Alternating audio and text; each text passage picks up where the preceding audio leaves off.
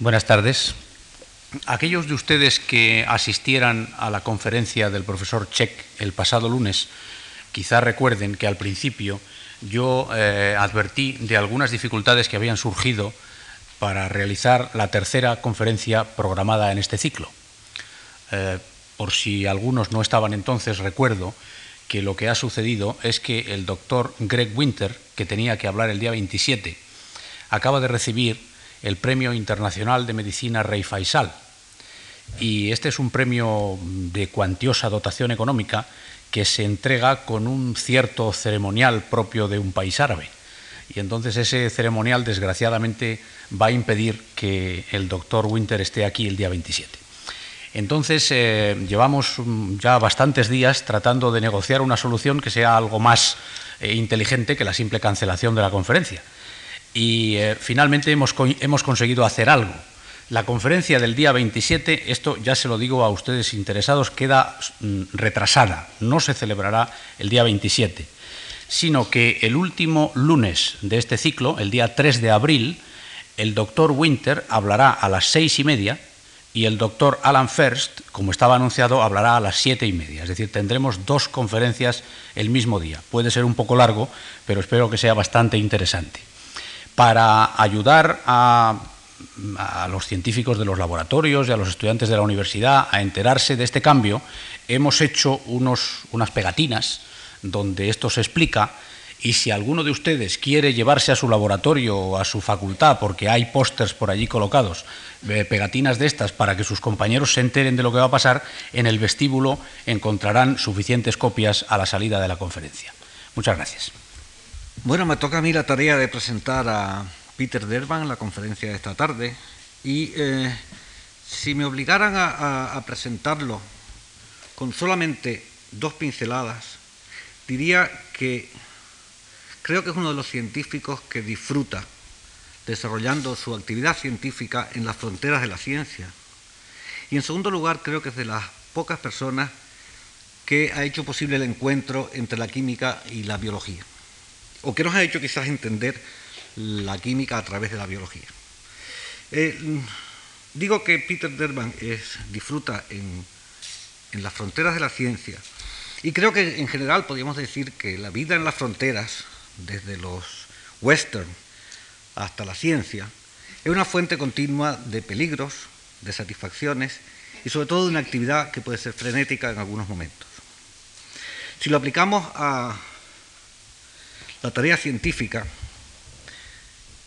aquí justo es donde se producen los saltos cualitativos, es donde se discuten los dogmas, donde se cuestiona cualquier dogma científico que aparentemente eh, nos lo hayamos creído.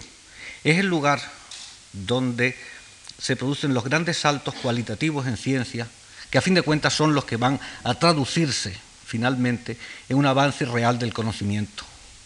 Conocimiento humano que a la larga es el que va a redundar en beneficio de todos, en beneficio de la sociedad, que creo que para eso es para lo que estamos trabajando. Eh, hablaba de peligros también en la vida de las fronteras, y peligros en la ciencia supone que dada la actividad, la prisa, siempre puede eh, entrañar el riesgo de precipitarse en algunos de los descubrimientos.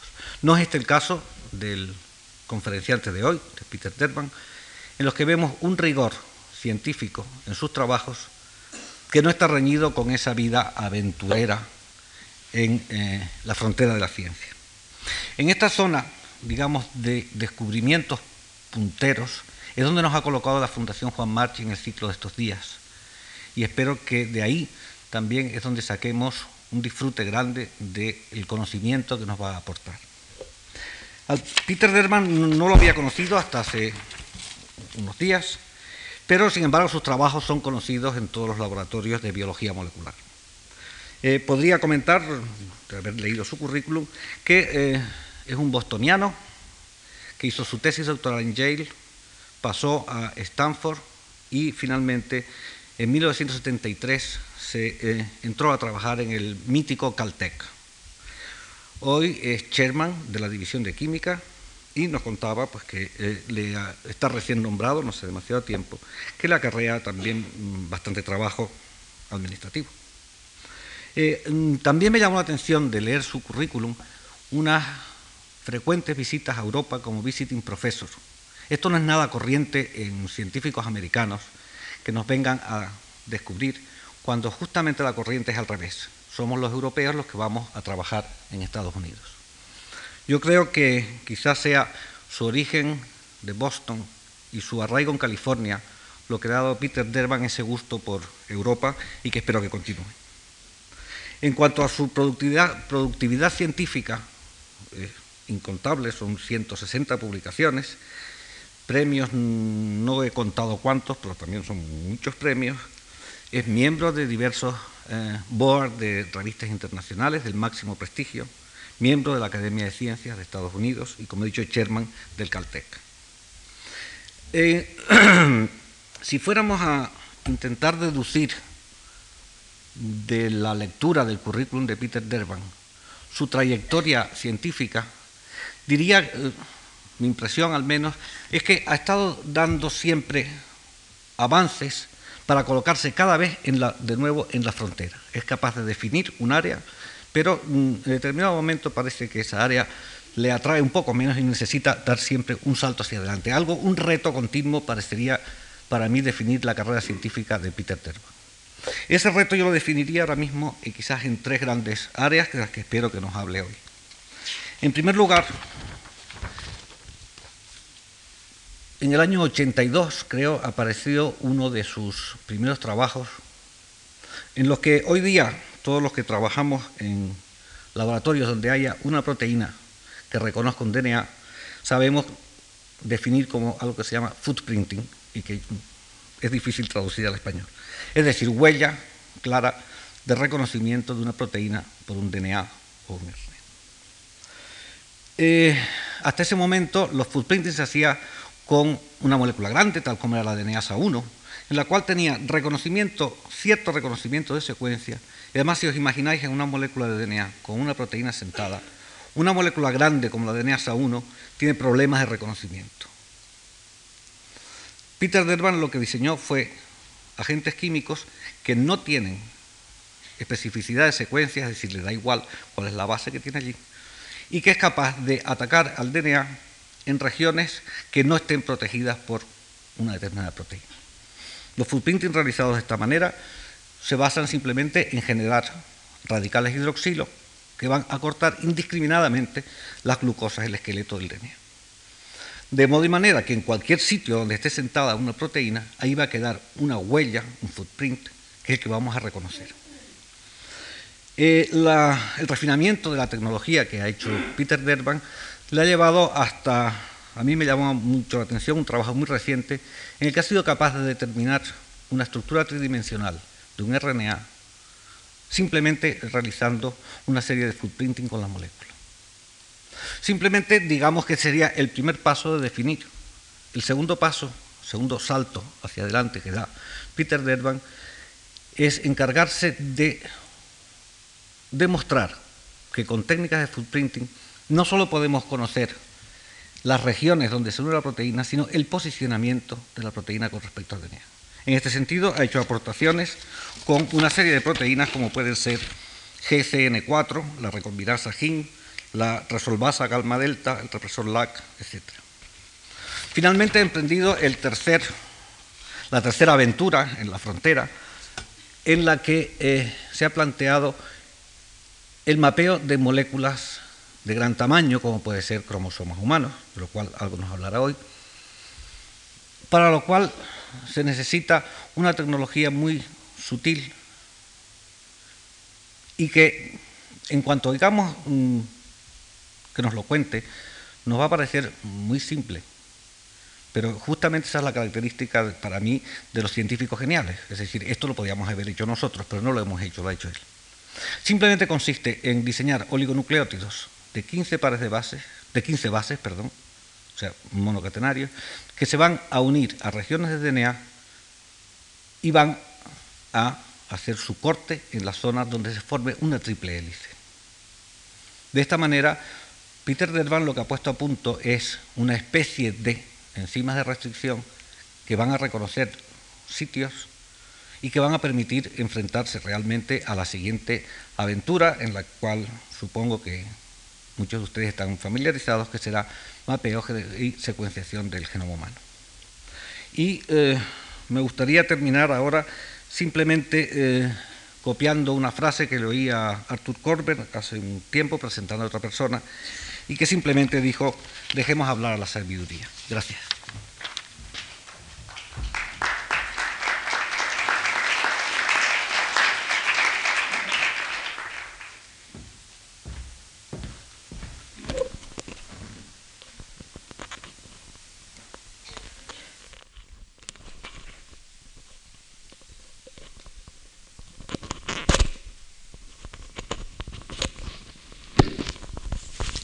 Thank you very much, uh, Manuel Espinoza, for the very kind uh, introduction.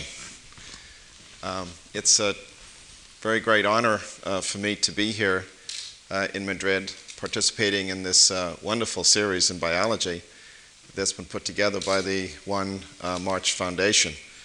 I'm tremendously grateful to Andre Gonzalez for all the efforts he's made on my behalf and for the tremendous privilege to join this outstanding group of lecturers that he's assembled for this month Tom Cech, Alan Fersht, and Greg Winter uh, in this uh, series uh, at the interface of chemistry and biology. As I um, visited the foundation for the first time yesterday afternoon, uh, I was struck by the amount of art. We went to an art exhibit yesterday, and I visited the Prado and, and uh, another museum this morning. Uh, and we were remarking at lunch uh, yesterday, uh, and uh, Andre Gonzalez agreed with me on this that very much the passion that drives scientists, I think, is the same passion that drives an artist. It's a vision, uh, some vision that we have for some problem that like we'd like to solve, and, and uh, we create our own palette, our own tapestry as we go down that road. I think that it's also true in the 1990s, in this decade, and uh, forevermore, uh, I'm sure the uh, biologists in this audience will agree with me that chemistry and biology, in some sense, is emerging. Medicine is going to become molecular medicine, and that we will speak a common language, the, co- the language of molecules, the language uh, of chemistry. Now, what I'm going to do today, I realize this is a very mixed audience. It has uh, some general participants, um, non chemists, if you will, non biologists, and yet and it has many students as well as experts who want to hear about the very latest results at Caltech and the very latest thinking. So, what I'd like to do is in the beginning just give uh, an introductory part that indicates the sorts of questions that we're asking in general for a general audience.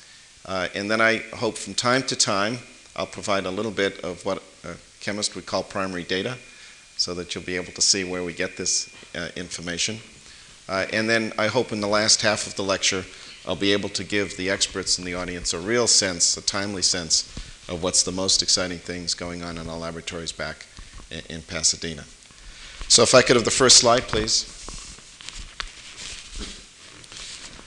This, the topic of tonight's, this evening's lecture, of course, is the genetic material, and this is um, the uh, biology view, if you will, a human medicine view of the genetic material. The uh, DNA, highly compacted, on uh, protein structure, a nanometer size um, uh, material. Of course, in the genetic material, uh, this is a, a physical entity uh, on which is inscribed in this genetic blueprint the information what makes humans grow, what makes humans different, and what makes humans human.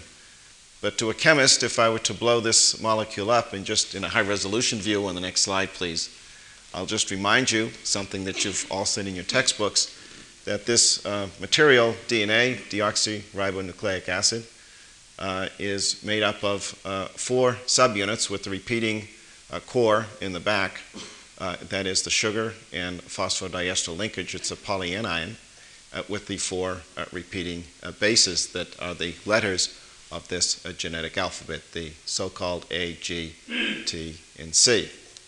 Now, this is a quite robust molecule uh, they've isolated uh, DNA from uh, millions of years ago. It's a fairly stable material in the absence of heat and, and light. And what we know is that for this single stranded polymer, going back to 1953, the brilliant discovery of Watson and Crick that A can form very specific hydrogen bonds with T, and G can form very specific hydrogen bonds with C. Next slide, please. And of course, these are now the uh, so called famous Watson Crick interactions, the uh, uh, sequence specific interactions between an AT base pair, uh, sort of like a molecular handshake, if you will. So these are the strong bonds that are very, very stable over millions of years, and these are the weak bonds that, when combined together for AT and GC base pairs, gives nucleic acids its capacity to recognize itself in what's called a self complementary way. Well, if then if we combine these two polymers, next slide, the insight from Watson and Crick in 1953, perhaps one of the great scientific discoveries of our century, was that the genetic blueprint, the genetic material, had this structure. This is an idealized uh, structure of right handed DNA. We now understand in 1995, given some high resolution crystal structures, that the width of the minor groove and the major groove is somewhat sequence dependent. But the overall features of two molecules, two molecules in space, going in anti-parallel direction with the repeating sugar phosphodiester on the outside, the backbone, the common repeating unit with the heterocycle base pairs on the inside, stacked like a row of coins to create this right-handed double helix. Now, the chemistry question that we would like to address uh, at Caltech that we've been working on for 15 years, if you can go back and imagine that chromosome that compacted several hundred million base pairs of DNA. Uh, in nature, in the natural world, nature has had millions of years, millions, to evolve proteins, complicated structures that can target sequence specifically the genetic material and manipulate it, manipulate the regulation of genes and the reproduction of DNA itself. We would like to ask the question whether it is now timely in the 1980s and the 1990s for chemists to start to devise rational chemical solutions to target sequence specifically specific regions of the DNA double helix. Next slide, please. Now, I'll remind you that in the human chromosome, there are uh, estimated to be about 3 billion base pairs of DNA. And I think that it's fair to say that this is the age of information in biology, uh, that in the next decade, it is now a given that the 3 billion base pairs of human DNA will be fully sequenced, and the 100,000 or so genes that make up man will be physically mapped. That is, just as we would have a map uh, from San Francisco to Madrid of the cities in between, we will have a physical map of the 100,000 genes that make up man. Now, the problem that we would like to study uh, in our group at Caltech is that it is known that single base changes at discrete locations in genes is sufficient to cause human disease. Not that um, th- these would be, for example, from certain genetic uh, diseases, and they would be at a discrete location within this uh, meter of human DNA. And so we wanted to ask the question parallel to uh, crystallography, the whole field of structural biology, asking the question how do proteins fold into three dimensional structures and target single sites? in this meter of uh, human DNA, could we begin to invent, if you will, artificial methods for targeting single sites in the human genome? Now, what does it take to find a single site in 3 billion base pairs? If we can use this um, example of orders of magnitude, next slide, please. Imagine that one were orbiting, orbiting planet Earth. And I'm going to use an example now from Chicago. If I should change this and have Madrid, but this is Chicago. Let's imagine that we're orbiting planet Earth and we're seeing over the Midwest of the United States. This is Lake Michigan. So now we'll go one order of magnitude. This would be the human chromosome. Next slide, please. This would be perhaps finding the correct chromosome. You can see we're on the edge of a lake. Next slide, please. So now we've go in high resolution. Next slide, please. Next slide, please and we see we're in a dark yard. This would be now finding the equivalent. We went three more orders of magnitude. This would be like finding a gene. Next slide, please. And so now we're targeting within a gene for a particular sequence region. Next slide, please. One more order of magnitude. Next slide, please. One more order of magnitude. Next slide, please. And that would be it. So it would be like having a, a, a, little machine built to atomic specifications that could be orbiting planet Earth and find Andre Gonzalez in this audience in Madrid. Okay? But now we want the solution to be general so that we could find somebody in an audience back in Pasadena, a different person, a different face. And so that's why this is uniquely, Andre, a chemical question. That is, we're not trying to build, climb the mountain simply once. If we can uncover the chemical principles to do this, and of course, when one goes down the road of invention, there are multiple solutions to the problem. We are no longer limited to the natural material that nature uses. We would like to begin to understand how to create and understand the chemical principles for targeting uh, specific sequences. Next slide, please.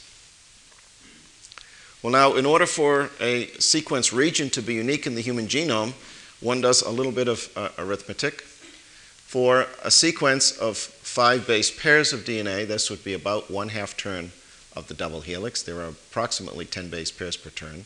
So, using a four letter alphabet and the Watson Crick AT and GC complementarity as a constraint for five base pair recognition, there are 512 different five base pair sequences.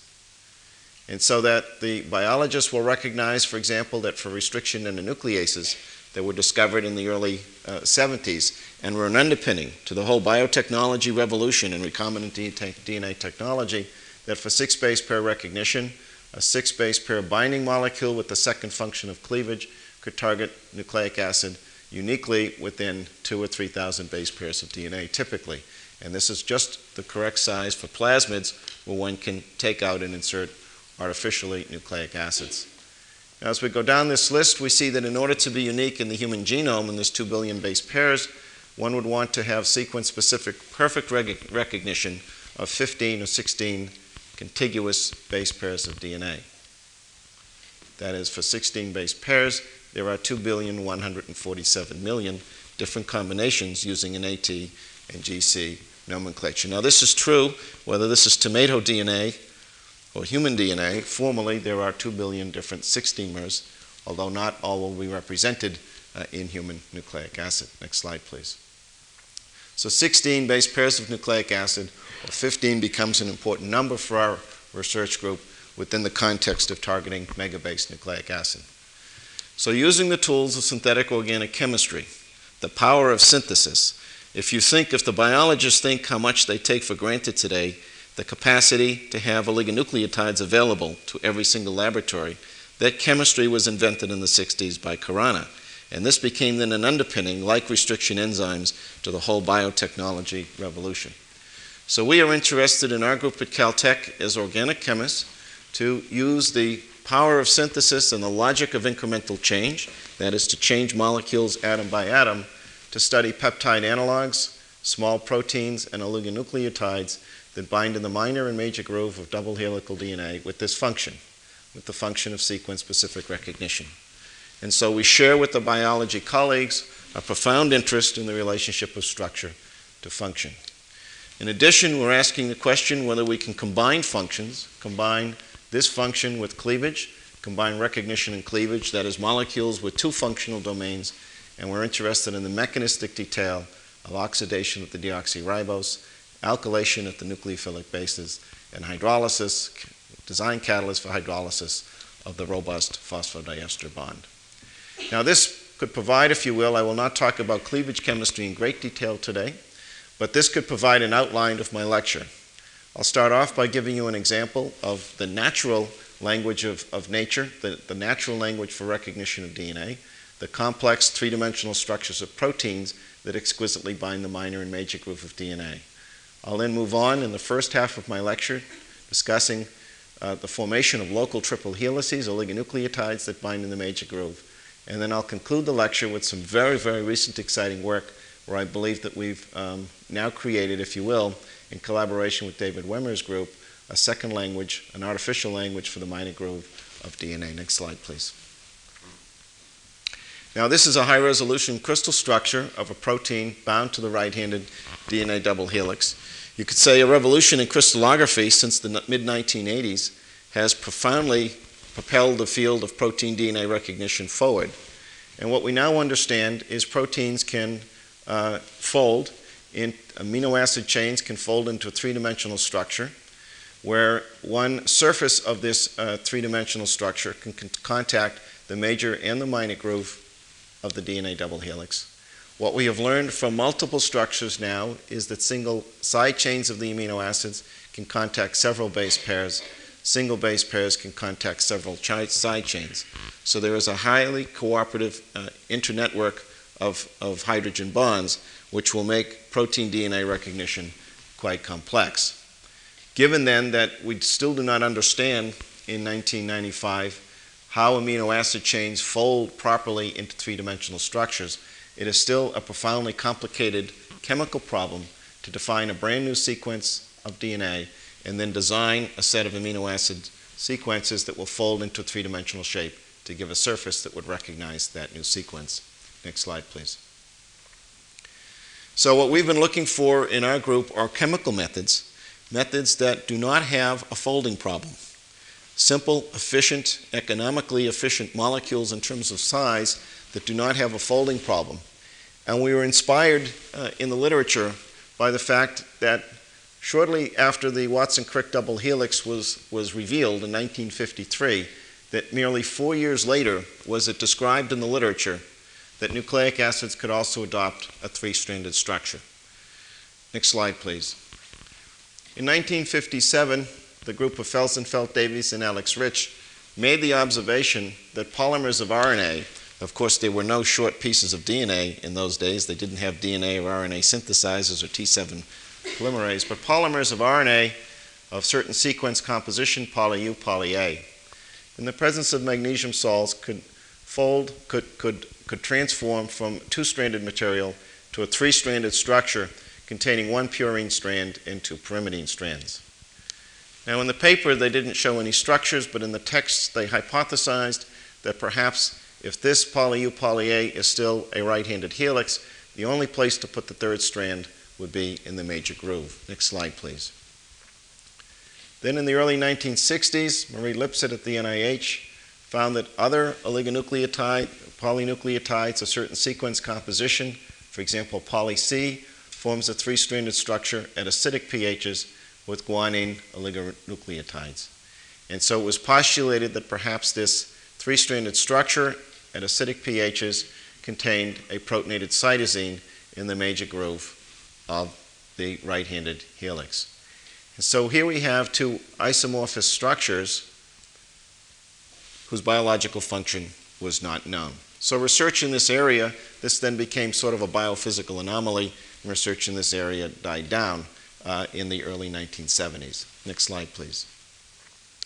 We decided to ask the question in our group whether we could exploit the three stranded structure for which there was no two dimensional NMR or X ray crystallographic evidence, but based on the models presented in the late 50s and the early 60s, could we use the three stranded nucleic acid, the DNA triple helix, uh, as a method for DNA recognition. So we could, could we take the triple helix and give it an artificial function?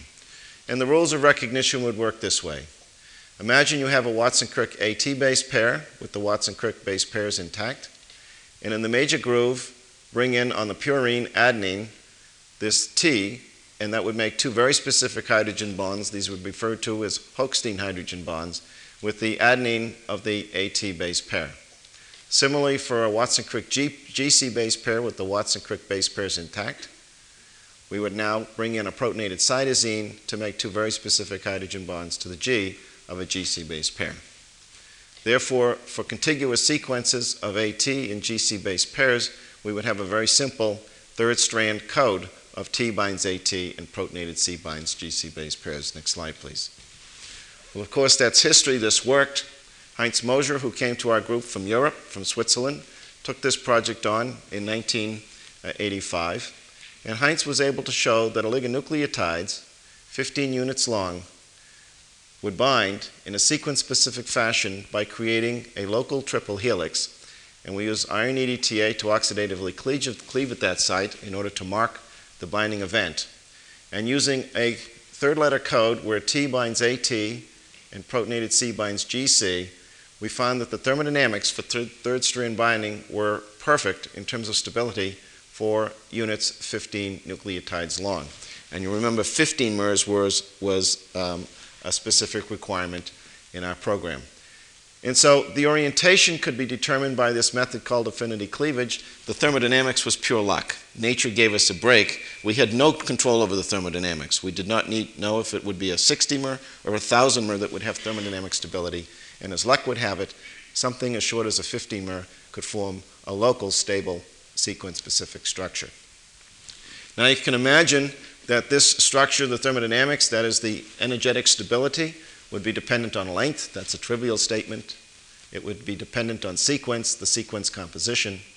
Importantly, it's dependent on pH, presumably because of the CGC triplet, and dependent on salt, since this is a polyanion binding to a polyanion. Now, I could give a one hour lecture on the thermodynamics right now, and I won't, so relax. But all these papers are being published month after month by our group. We're firmly committed to elucidating the complete thermodynamics of this uh, artificial method of recognition of DNA. But I think one number that will be interesting to you is the issue of specificity. What happens if I have a 14 out of 15 match, that is just one single mistake? What happens to the thermodynamics? Next slide, please.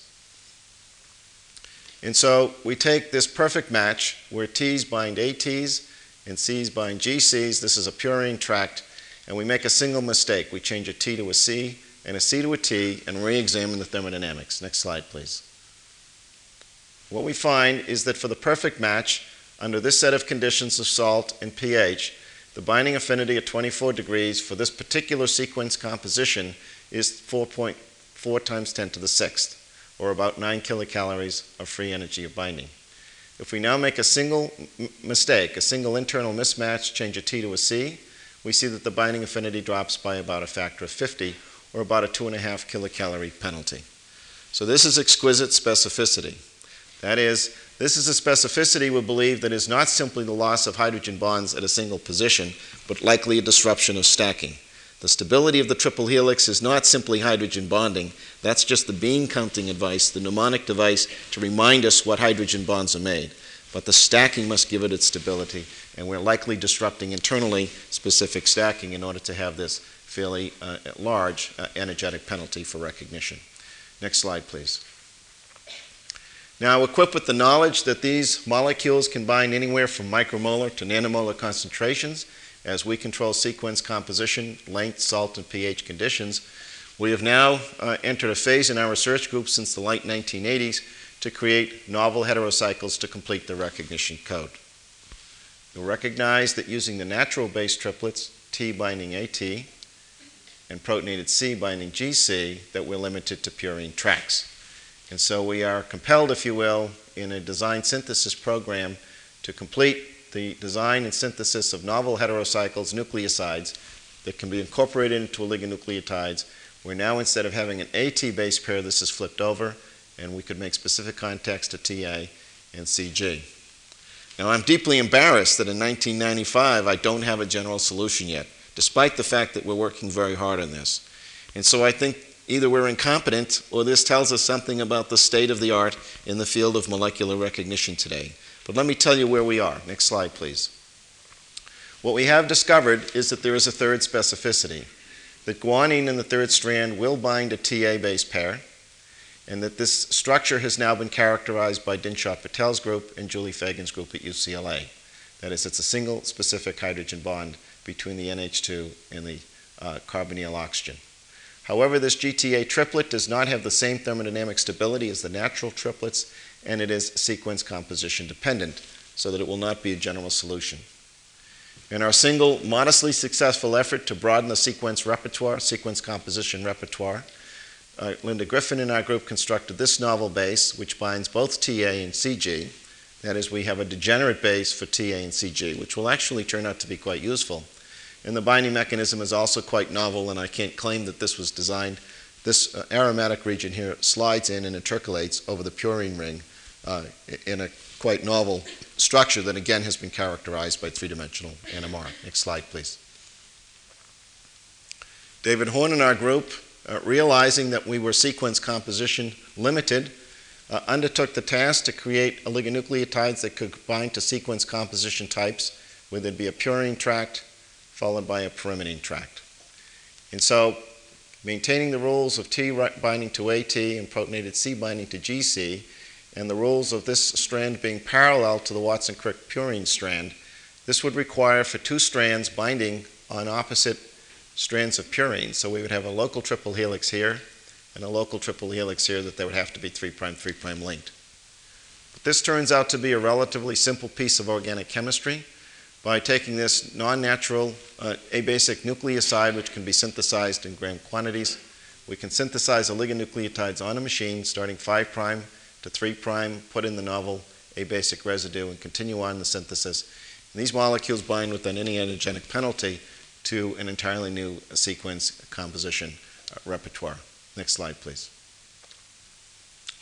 And so, if we now uh, do the accounting, if you will, even though we do not have a general solution, a general chemical solution, Mosier taught us in 1987 using the natural triplets for 16 base pair recognition, that would be about 65,000 different sites, although there will be sequence composition limitations.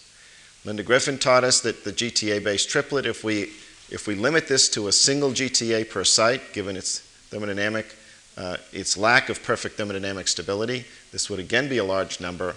In David Horn's 3' 3' alternate strand triple helix formation, uses an extremely large number of new sites that can be targeted.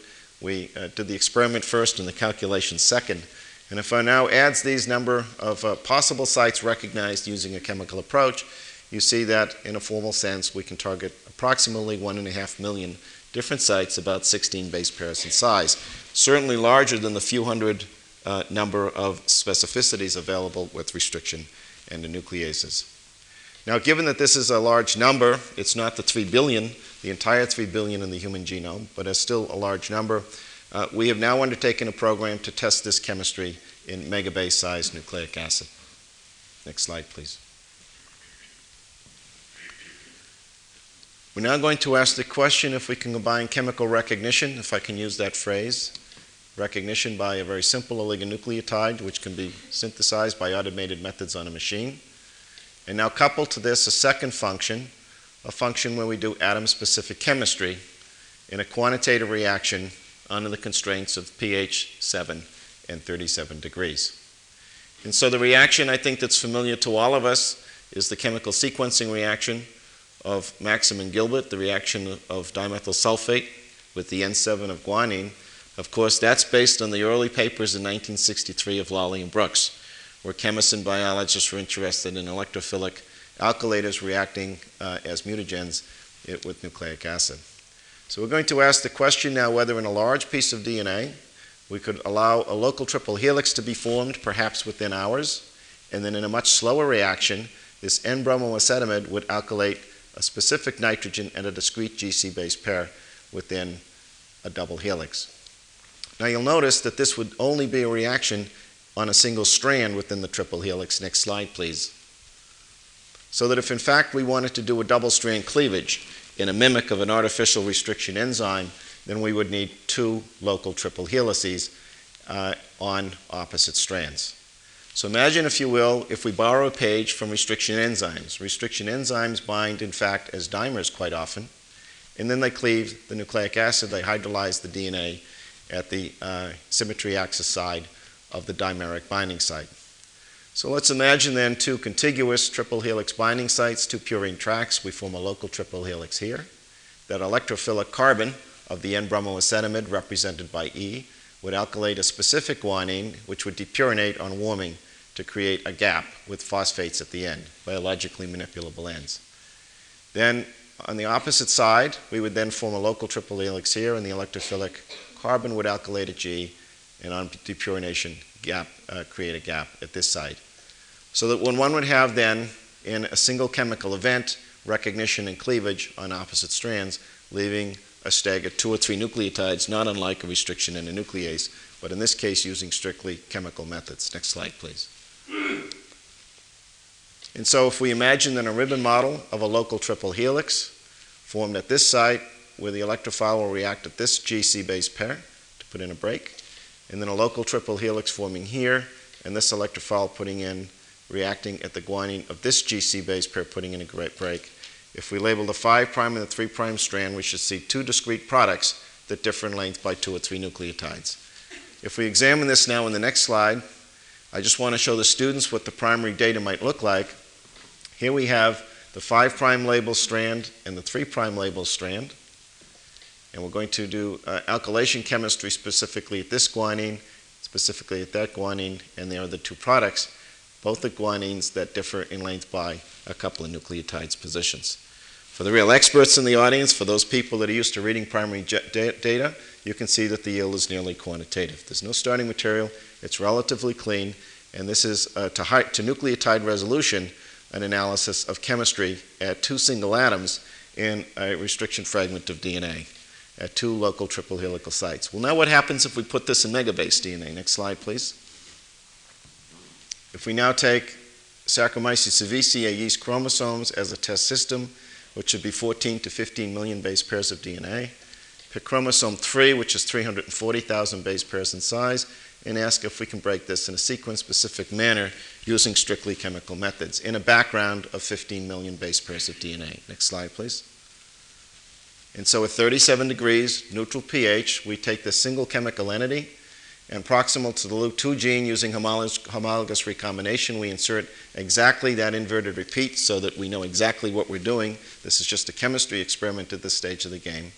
By alkylating opposite strands in chromosome 3, which is 340,000 base pairs, we would break off the short arm of chromosome 3, which would be 110,000 base pairs in size.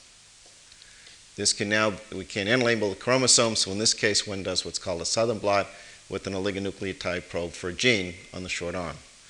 And so here we have uh, a yeast without the target site inserted, and we add micromolar concentrations of the oligonucleotide. There's no cleavage because the yeast lacks the site. If we now take yeast with the site inserted, no oligonucleotide, that's the control, and then yeast with the target site and micromolar concentrations of the oligonucleotide, after about 12 hours, we see that there's no starting material and we get the 110 kb fragment. Okay? This is using strictly chemistry. Next slide, please. Now, more recently, in, an, in, a, in a collaborative effort with a group of scientists that were searching for the Huntington's gene, uh, which was known to be located on the tip of human chromosome 4, which is 200 million base pairs in size, we were asked if we were given the sequence of this genetic marker called D4S10 which is about 20,000 base pairs in size, could we find a human sequence, go into the laboratory, build an oligonucleotide that could target that sequence in recruiting restriction enzymes in a method called Achilles heel cleavage, which we won't go into tonight. We were able to document that we could, in fact, target a, a human sequence, cleave at a unique site uh, in the human marker, and clip off 1.2 million base pairs of human chromosome 4 and isolate that in a gel. Before we were able to do anything productive with this, in collaboration with um, David Hausman's group at MIT, a marvelous uh, human uh, genetics biology group, uh, Gasella's group at the Mass General Hospital, who was part of the collaboration, identified the uh, Huntington's gene, and it's right in here, which is a great relief for the biology community, although the function for that uh, triplet repeat uh, is still not understood. Next slide, please. Now I'm going to switch gears in the last 10 minutes of my lecture and tell you what I'm most excited about at Caltech. Despite the encouragement and the potential power of the triple helix, that is a oligonucleotide directed recognition of DNA, and, the, and there's no question in my mind that if we can create two more novel bases, because every biology lab has a DNA synthesizer or access to DNA synthesizers, this will be immediately available to the biology community. I want to describe what I think is a breakthrough set of experiments on a problem that's very old in our group that we've been working on for 15 years. And I think every biologist and chemist in this audience remembers problems that you work on for five years and things are going great, and then it comes to a grinding halt, and you can't get any student to work on the problem anymore, and then suddenly the problem just takes off again because there's a paper in the literature that gives you new insight on your thinking. And this is exactly what happened to our group. So, what I'm going to ask you to do now is to move with me in this chemical world of mine, we'll move from the major groove to the minor groove and consider what is it going to take to create a second language, a language not of oligonucleotides and triple helices, but a language of peptides with no folding problem. Next slide, please. Now, let me just remind you of the edges of the base pairs that comprise the minor groove of TA and CG base pairs. For TA base pair in the minor groove, that is the narrow groove, we have lone pair electrons on the oxygen of thymine and the N3 of adenine. So we represent that in a mnemonic device of lone pair, lone pair. For a GC base pair, that is distinguished in addition to the lone pair, lone pair, we have a bump on the floor of the groove, which is the NH2 of the GC to put in the third Watson-Crick hydrogen bond base pair. So one could imagine naively that in the absence of understanding perfectly the structure of a sequence, TAGC, in fact, I write this extraordinarily primitive model of DNA to, in fact, define how, how poorly we understand the three dimensional structure. And we would ask the question then for the sequence TCAG, then the mnemonic set of recognition elements of hydrogen bond donors and acceptors in this particular sequence would be lone pair, lone pair, lone pair, NH2, lone pair, etc., etc. Next slide, please. Well, the molecules that we chose to work with in the early 1980s, based on some marvelous biophysical chemistry in the 70s, were these crescent shaped peptides called distomycin and atropsin, which had been shown by the biophysical community back in the 1970s to bind pure AT rich sequences of nucleic acid. It was hypothesized at that time that these uh, amino acids, these non natural, these are, these are natural amino acids but not alpha amino acids. This is an amino acid, it's an N methylpyrrole amino acid, in this case taken three times. And so this crescent shaped molecule would bind in the minor groove, and the NHs on the inside of the crescent shaped molecule, it was hypothesized, would point to the floor and create specific hydrogen bonds with the AT rich region. That much was known. Next slide, please. Now, in a landmark piece of crystallographic work, a landmark work that, that uh, stunned uh, the community, in 1984 and 1985, Professor Dickerson, then at Caltech, and his students published then the first co-crystal, the first high-resolution crystal structure of a small molecule bound in the minor groove of right-handed DNA. And it was this natropsin uh, natural product bound at an AT-rich region. And what Dickerson was able to teach us from this crystal structure was that the crescent shaped molecule bound snugly in the narrow minor groove of the uh, Watson Crick uh, DNA, that the NHs sat between the edges of the base pairs and created what appeared to be, from distance, bifurcated hydrogen bonds, and that the N-methyl methylpyrrole rings twisted in a screw sense to match perfectly the walls of the narrow minor groove of this AT rich re- region. Dickerson, in his papers, uh, emphasized not only the importance of hydrogen bonds and electrostatic interactions, that is, the positive charge binding with the uh, electronegatively charged DNA, but he pointed out the importance of the multiple van der Waals contacts with the narrow walls of the minor groove and emphasized that this was a marvelous example of what one could imagine to be a, a natural example of shape selective recognition. Next slide, please. Well, when chemists see a crystal structure, they have a feeling that they know the truth because they know where all the atoms are. Now pay attention because I'm setting you up. Okay? So when you have a crystal structure and you see where the atoms are, then this uh, encouraged us and inspired us to go down the road then of synthesis and using the logic of incremental change now to build synthetic materials that would now transform the synthetic natural the natural material from a pure AT binder to a molecule that could accommodate a GC base pair. And the thinking in the group was that we would put a heterocycle containing a lone pair electrons that would point now towards the floor, and instead of hydrogen bond donors pointing to the floor, to the hydrogen bond acceptors of AT, we would now put a hydrogen bond, a pair of electrons that would now create a very specific hydrogen bond with the GC hydrogen bond donor. Now, we understood very little about bond angles in this design aspect, so we decided to broaden our bets, if you will, and create uh, multiple molecules. So we use pyridine carboxamide and methylimidazole uh, carboxamide uh, in attempt to construct a synthetic molecule that would bind a GC sequence followed by a row of ATs. Now you'll notice in this particular experiment there was a very clean sequence composition prediction. This synthetic material, which is a distomycin, a natropsin type molecule with the heterocycle, should bind a new sequence, GC, followed by three ATs. Next slide, please.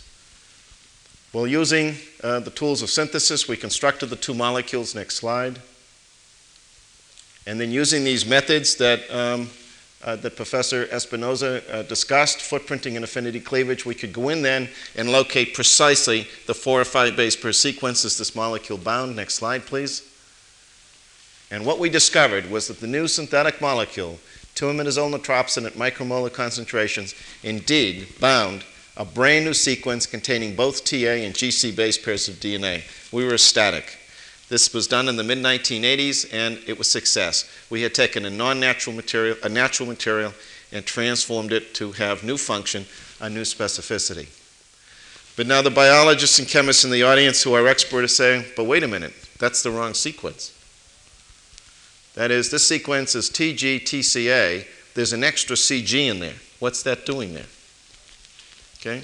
And so that meant we were lucky. That meant our model was incorrect. We did not understand what we were doing. We had simply made a new molecule and we got new specificity, but the original model was wrong. So I had the frustration of nobody in the research group wanting to work in this problem anymore. Warren Wade was the student that did this work, and we dutifully published in the literature in a short JACS communication the new novel specificity to mixed sequence, and after that the project sort of died. Next slide, please. Then a very important paper published in the Proceedings of the National Academy of Sciences from David Wemmer's group at Berkeley. Wemmer studied structure in solution by NMR methods. And he decided that if I'm going to study the natural product dystomycin and natropsin bound to DNA, why not first as a control do that structure for which there's a crystal structure in the solid state? So when he added the dystomycin and natropsin to an oligonucleotide containing this AT-rich core, he saw the one-to-one complex. Everything was fine. But he also saw some new signals. Now, Wemmer is a good scientist. He didn't sweep it under the rug, so he kept adding more dystomycin. And what he discovered is that the natural product at high concentrations, 2 to 4 millimolar concentrations, could bind the AT-rich sequence by a second motif, by another method. And that is what he discovered is that in fact two dystomycins could fit in side by side in an anti-parallel fashion in the minor groove of an AT-rich region. Well, this completely shattered the paradigm for minor groove recognition by these natural products. And it created new thinking in our group as to what must be happening in our own research program. Next slide, please. Because you see then that this would explain what the extra CG base pair was doing in our sequence. If you imagine then that our synthetic peptide with the imidazole bound to the, to the pyrrole carboxamide is binding the sequence TG-TCA, then perhaps what we have here as well is an antiparallel dimer. So that for this GC base pair, recognition is afforded by the combination of a side-by-side pairing of imidazole and carboxamide. And for CG recognition, it's in the opposite sense, it's carboxamide pairing with imidazole. And so that G, G, and CC is never seen. It's always G, A, or T, C. This is a very specific interaction. Now, the importance of our molecule, you see, is that it's not simply binding pure AT, it's binding a sequence that contains all four Watson Crick base pairs of DNA. So, by serendipity, not by design, we now have a motif that binds TA, GC, TA, CG, and AT base pairs of DNA. Now, it could turn out at this stage of the game that this is, again, an anomaly, that this is just an unimportant side issue or alternatively, could this be general? Could it be that the one to one complex is the exception, and that the rule is, is that the minor groove of DNA is three and a half angstroms wider on average? That may not be true for all sequences, but on average, and that this would be the method for recognition, the general re- method for recognition of all four Watson Crick base pairs in the minor groove. TA and AT would be degenerate by some combination of carboxamide, carboxamide, but CG and GC would be quite specific by specific pairing of imidazole carboxamide and carboxamide imidazole. Next slide, please. Well, we sent this molecule up to Berkeley, and what we found is that at all concentrations, there's no one to one complex, at all concentrations, in a highly positively cooperative interaction, this molecule binds as an anti-parallel dimer. This is a homodimer, although I've color-coded them in two different colors. Next slide, please. So it's been characterized by NMR. And so here we have then dimeric models, the natural product dystomycin binding as a two to one model to pure AT, and now the molecule of Warren Wade and the project taken up by Milan Mrtzik of this anti-parallel dimer binding to a TG-TCA sequence. Next slide, please. Well, if that's true, then one could imagine that you can now go back and target that original sequence that we wanted by combining one molecule of imidazole natropsin, one molecule of imidazole followed by two pyrrole carboxymides with the natural product distamycin. Can we go back one slide, or is that complicated? Okay, and so here we have the homodimer of distamycin, the homodimer of imidazole natropsin, but many proteins in nature are heterodimers.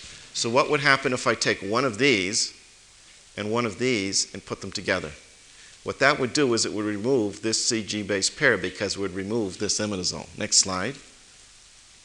So here it is. So now we would maintain this GC base pairing, which would be imidazole carboxamide, and delete this CG by pairing carboxamide carboxamide. And the marvelous irony of this heterodimer, this is a mixture now of two different peptides, is wasn't this the original sequence that we set out to target back in 1983 and 84? Next slide, please. And so this was our mid 1980s design rationale based on a crystal structure. This was, in fact, the solution to binding the sequence TG followed by a row of three ATs. This was based on the crystal structure that's design. This is the 90s. Next slide, please. Well, this worked. This particular sequence was able, this particular pairing of two different peptides was shown to target specifically the sequence TG-TTA. And by using the affinity cleavage method, we were able to document that these are anti-parallel as well as to study the energetics. And then we got the idea that it's terribly inconvenient in working with heterodimers to have two different molecules in solution, where this molecule might want to bind as a homodimer to one sequence and this and the other. And that if we thought about this for two minutes deeply, we would imagine that this carboxamide here might be coupled to that amino terminus at this side. So that if we put in a turn, next slide please, we would then create a hairpin, a single molecule, a sim- simple molecule synthesized on a resin, on a bead, where we could make gram quantities just using Merrifield T-Bart type chemistry. So we would synthesize the molecule, we'd go up one strand and make specific contacts, turn around, and come down the other strand. This turned out to be trivial to synthesize. Next slide, please. These hairpins. And so we, correct, we created uh, a set of hairpins where we looked at the distance on the turn, and it turns out that for three uh, methylene units, which is the GABA linker, uh, this molecule had the best thermodynamics. Next slide, please. We're able to show that the molecule with three carbon linker bound the designated sequence TGTTA with the binding affinity of about 8 times 10 to the 7th. Since that time, and I don't have a slide of this, we can now close the cycle. We can take the hairpin and make a cycle. These molecules now bind so tightly we can't measure the binding affinity. It's approximately 3 times 10 to the 9th.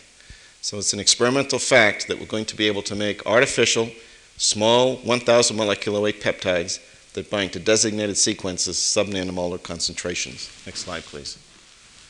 Well, just as a last example, then, and I've used up all my time, I'll remind you now of the pairing scheme for peptides recognizing uh, in the minor groove of DNA. It's just a two letter code. The pairing of imidazole with the carboxamide binds GC. The pairing of carboxamide with carboxamide binds TA or AT, so it's degenerate. We have some work to, to fill out. And binding a CG is very specific, that's carboxamide uh, imidazole. And these are the two examples that I've given you. And so, just as a fun experiment, even though we need no new chemical principles, next slide, please. Although we're going to make all peptides for all 512 five base pair sequences. As I lecture tonight, those peptides are being synthesized, and we will fully do the thermodynamics and look at single base mismatches. We could not resist sort of the holy grail of the field for those of us that work in the mining groove, and that is if we truly understand this new language in a rational way in terms of chemical principles, we ought to be able to take the pure AT binding natural product and create a pure GC binding uh, material. And so the code for GC-GC, simply based on the original experiment, is pyrrole, carboxamide, pyrrole, uh, imidazole, pyrrole, imidazole, pyrrole, and this would be uh, this alternating four-ring system would bind a GC-GC as an anti-parallel homodimer. Does everybody see that? Next slide, please. And of course, this was published in Science a few months ago. The structure has been done by the Berkeley group, and we see the specific contacts from NOEs with the four NH2 bumps on the floor of the minor groove of DNA. We have since made the hairpin for this molecule, and that hairpin binds about 10 to the 8th, excuse me. well, I think that's it. Next slide. and I'm losing my voice anyway. And so this is the NMR, this is the NMR structure of this uh, four-ring uh, system. We have taken these ring systems now up to 13 base pairs of DNA, sequence-specific recognition, and we have reduced the synthesis to solid phase chemistry uh, just over the Christmas holidays. So I'm very excited about the direction this chemistry may go. Next slide, please. And so this then is the natural product, uh, natropsin, in the original crystal structure of natropsin bound to the minor groove of AT-rich DNA. And this is what comes out of a logical program of synthetic organic chemistry of what I call design synthesis, the solution to converting a natural product which binds AT to a non-natural material which binds uh, pure GC sequences of nucleic acid. Well, that's the end of the story. It's a chemistry story. It's a story that started for our group about 15 uh, years ago. You might be asking yourself, what are we going to do with this chemistry? I think that I have about 20 years left in my, my career, assuming I can keep my funding going in the United States. And so my dream is it's sort of a 40 year program. My dream would be that if we can perfect the chemistry so that it's perfectly general, that, um, and I think that this may be mostly true of the, of the um, of the peptides, but I do not rule out the oligonucleotides because I know that in the antisense field now, researchers are having no trouble at all permeating oligonucleotides into cells with lipo, uh, lipospermine conjugates. And so our hope would be that in the next five years, as we perfect the chemistry, we now fully integrate ourselves in collaboration with good biology groups and start to ask the question now whether we can take this chemistry inside a cell and do artificial regulation, artificial transcription factors what are the rules of the game uh, in order to um, target uh, these specific uh, organic materials to discrete sequences. And as gene control, gene regulation, transcription, and the complexity of the cell cycle uh, in parallel in the biology field parallels our chemistry program, perhaps these will, at some stage, perhaps in five years, become useful tools for biological research. After that, who knows? Perhaps at the turn of the century, it would not be unthinkable that then we would, having understood the biology and the interaction of these molecules with certain gene sequences, we would uh, have lead structures perhaps for new uh, and novel uh, human therapeutics. But that's in the area of true speculation, and I did not even dare to mention that at the beginning of my lecture. So, again, I'd like to thank the Juan March Foundation for this uh, great honor, great, great honor uh, bestowed upon me to join this list of marvelous scientists who visited Madrid and addressed this audience. And I hope that um, the audience feels the passion we have back in California, sort of like artists, that we're, we feel that we're painting with the common brush now with biologists, the brush of chemistry, the brush of small molecules and large molecules that are coming uh, together. So again, thank you very much for the invitation.